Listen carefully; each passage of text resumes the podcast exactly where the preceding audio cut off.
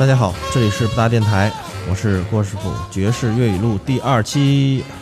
爵士粤语录第二期，进到第二期呢，我就迫不及待的把大师们都给推出来了。这一期我来介绍的是美国历史上爵士乐历史上红了大概五十多年的这么一位常青树，被大家共称为公爵的艾林顿先生。我们现在听到的就是他的大乐团的歌，他和他的大乐团的歌。说到，嗯，说到这位先生呢，我就不得不提一下他的出生年月。他生于一八九九年，他这个年纪很有意思啊。阿姆斯特朗是生在一九零一年，他是八九年，然后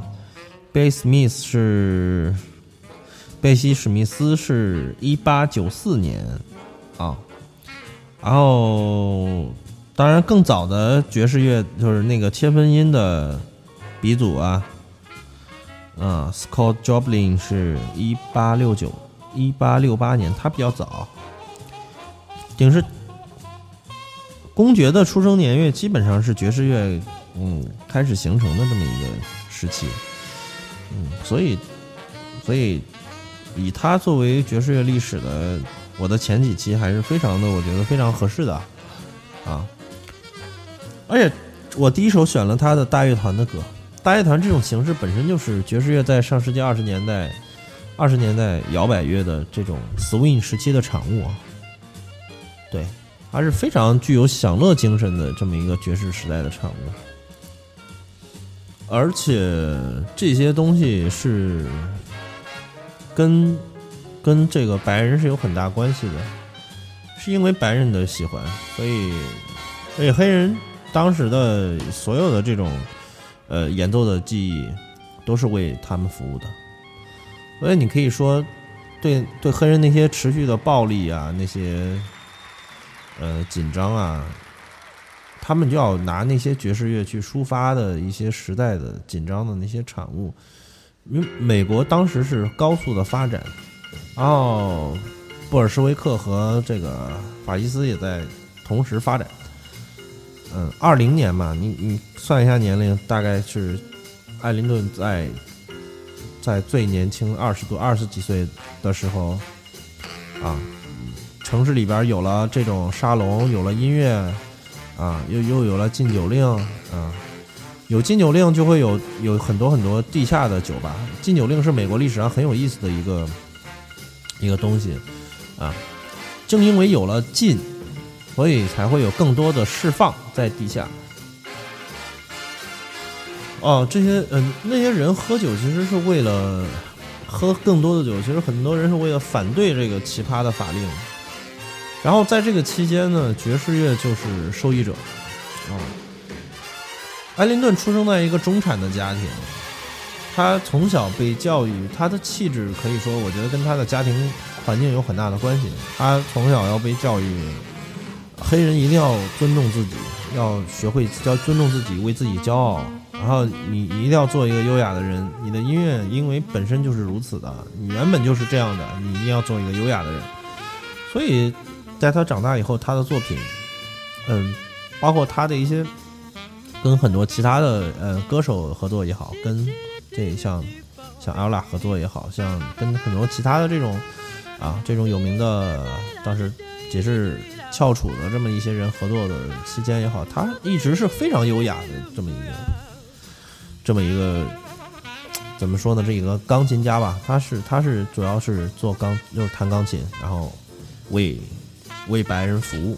他是从。他在华盛顿的很很高贵的白人聚会上，他就人就给了他这样的机会，因为他实在是非常的优雅，非常的有魅力。嗯，我他那种东西应该叫甜舞曲，嗯，是说白了就是，嗯，华盛顿的一些高贵的白人在聚会的时候需要你来伴奏一些这样的音乐，他就会要为别人服务。但是后来他不太喜欢这个东西了，他就要。他就要去找新的这种世界他要不再演奏这些白人喜欢的东西了。啊因为当时爵士乐的这个过渡是确实是从奥奥尔良新奥尔良的开始到芝加哥然后因为芝加哥有工作有农场啊有有有有有有有矿场啊有铁路中心啊啊。所以很多人都要到那儿去因为那儿能找到工作能能能能能能生存。所以很多这种艺艺呃艺术家跟这个音乐家也要也要想去那边闯荡，所以所以这些人其实是拓荒者，是音乐上的拓荒者，其实也是当时美国生活的拓荒者。我这黑人是很勇敢的。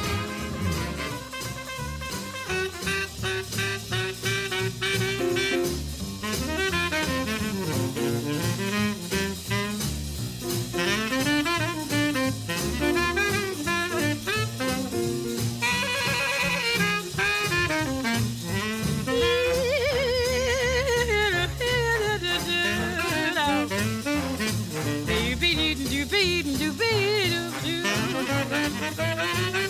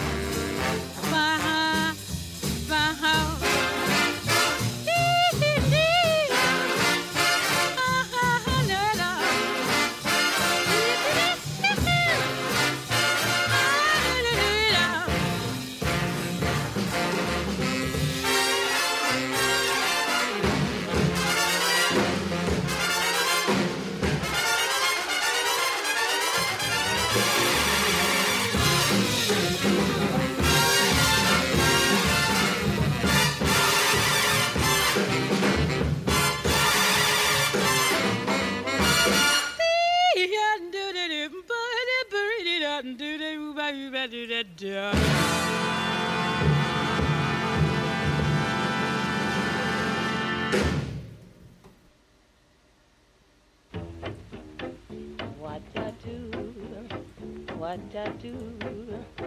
what I do, da da do, da da do.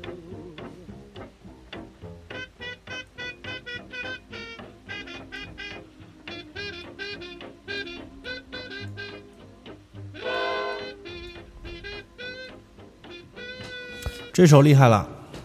这首歌非常厉害，这首歌是嗯非常有名的爵士名曲，它叫《It Don't Mean a Thing》，这也是我这期的主题。给我摇摆，其余免谈。他这个故事是是当时已经很家喻户晓的这么一个这呃这位先生在路过一个加油站的时候，公爵路过加油站的时候，一个中年白人啊，见到他以后，激动万分，对着天空呐喊啊，以为碰到狗屎运，拿出这个自己的水杯，请求公爵签签名啊，公爵也答应了，然后非常爽快的答应了啊，然后紧接着呢，公爵想买一盒口香糖，白人店员就直接变脸，指着门口的标牌说：“不好意思，我们不卖给黑人任何东西。”所以这件事儿呢，就给公爵造成了非常大的气愤啊！就回去以后就写出来这么一首歌，就是我其实这是一首讽刺的歌吧啊啊！歌词里边很多这种重复的啊，呜啊呜啊，嘟嘟嘟啊，就是那种小号，你听到用小号的这种升升降降的这种感觉啊，包括他歌词里边写到啊啊，真的不是算什么事儿啊，除了。让我们摇摆吧，然后，真的不要再说别的了，就是就是不开心嘛，嗯，啊，有什么意义呢？是吧？快来制造一些节奏给我们来来开心吧，啊！但是我觉得，其实正正契合了当时的对黑人的那种歧视吧。啊，嗯，还是很很很很很难过的。后来，嗯，他就他就他就要不再为白人演奏这些歌这些甜舞曲，所谓的甜舞曲，啊，他就就会去做一些自己喜欢的纯粹的爵士乐，啊，所以这这这也是他最后能够很红的这么一个原因。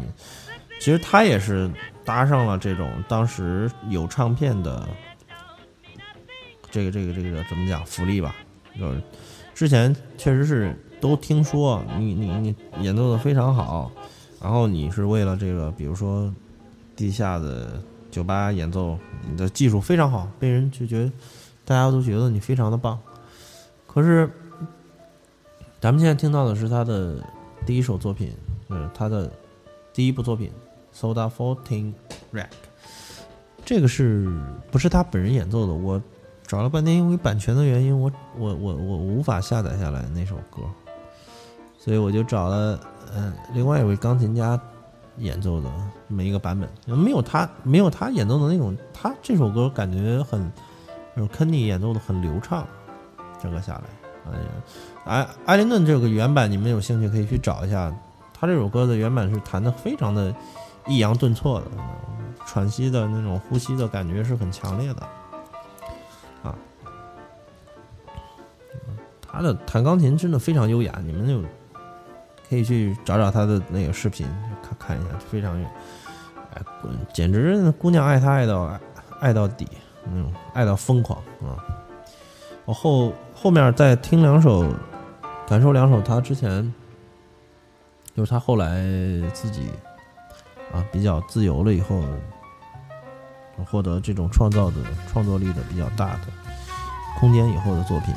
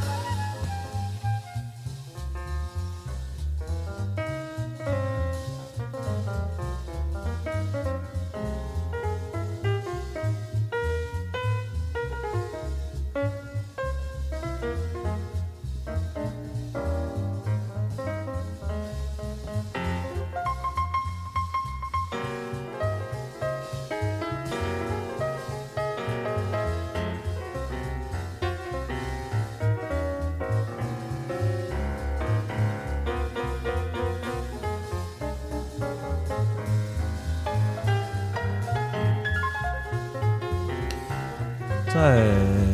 艾林顿活着的五十多年里边，他的大乐团啊，嗯，是很风光的，真的。他演出的那些场场所啊，卡耐基音乐厅啊，啊，嗯，包括威斯敏斯特大教堂啊，这些他都去过的啊。但是到了他的孙子辈的时期，现在他的孙子保罗也在，也在，也在，也在，还是在做大乐团。还有继承了他爷爷的这么一个啊，这种这种这种这种啊，然后但是他现在就特别的落魄，因为美国人现在对大乐团根本就失去兴趣，爵士大乐团根本就失去兴趣，我们没有这种，甚至连丝毫的尊重都没有，都没有。对他，嗯，确实可能可能水平也也有限吧。然后走一些这种场次的演出呢。就是赶一些场子呀，就是可能是一些俱乐部的这种驻场啊啊啊，包括确确确确实确实跟啊不今日不同于往年了啊。嗯，他还来过中国，我记得保罗还带着他的大乐团来过中国，而且也受到了很大的这种尊重吧。大家可能对对对对对对于他们这种呃，跟美国人来相比吧，我们还是比较尊重尊重这个这个这个外来的这种这种音乐形式，我们还是比较比较尊重的，所以他们感觉到非常的开心啊，因为艺术家嘛，他的东西你如果尊重他的作品，他会非常的他会非常的高兴。我看过这些。呃，很多呃，爵爵爵士音乐家在他们的音乐生涯里边哈，啊，至少至少都演奏过一首以上，啊，就是艾灵顿的作品。嗯，他有很多，他有无数的向他致敬的这么多的专辑啊，有大概有，你看，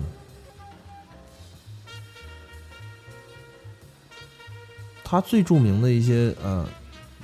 曲子呀，包括一些呃即兴旋律上，啊，这些呃爵士乐的呃一些这些这些呃音乐家都会再在他即兴的基础上再翻唱再即兴，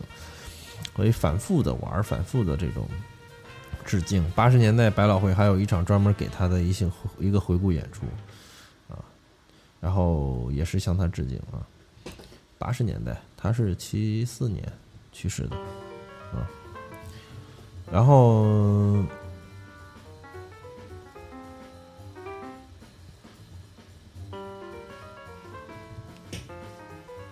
我还是想说说大乐团。他的大乐团呢，他很厉害的地方就在于他，他能把每个乐手这种个性的演奏，因为一你想一个大乐团的这么一个，嗯，呃。编曲者啊，他其实要应对的是很多东西。你们嗯，如果看过我那个《爆裂鼓手》，你们就知道里边的那个光头光头教授。哦，对他就是他从开始挑呃乐手到排练到对乐手的培养啊，他实际上他是自己啊，实际上他自己是实际上他自己是有着很很很很高的要求。啊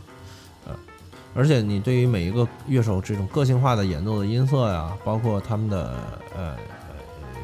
即兴的东西啊，嗯，做出取舍呀，还有就是嗯这种技巧啊，我我如何呃引导你啊，然后对于啊主音小号、二小号、三小号是吧？就是的编曲，包括嗯嗯乐队成员这种即兴的啊临场的发挥，它。都有都有都有一些这种这种很很很厉害的地方，呃，你要捏合他们在一块儿，组为你来服务，组成一个这种啊，公爵艾灵顿的大乐团这样的名字出来的，就是编编作为编曲家，这个很难的，这个非常难。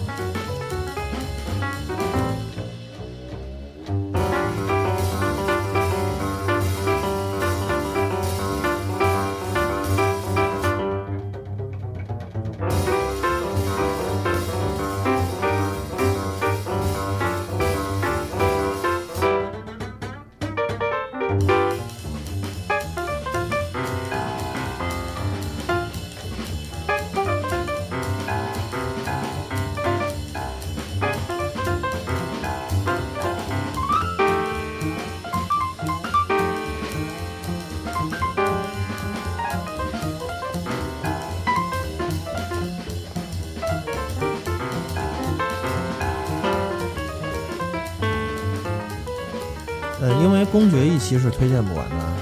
嗯，所以他的一些歌我还是会在第二期他再推荐，嗯，着重给他嗯推荐，再给大家推荐一些他他编曲之下的，啊，今天有很多都是他自己自己创作的钢琴曲，之之之之之后会有一些他作为编曲家、作曲家和编曲家的大乐团的东西更多一点，因为我个人还是真的非非常喜欢 swing，啊，今天节目就到这儿吧。啊，谢谢大家。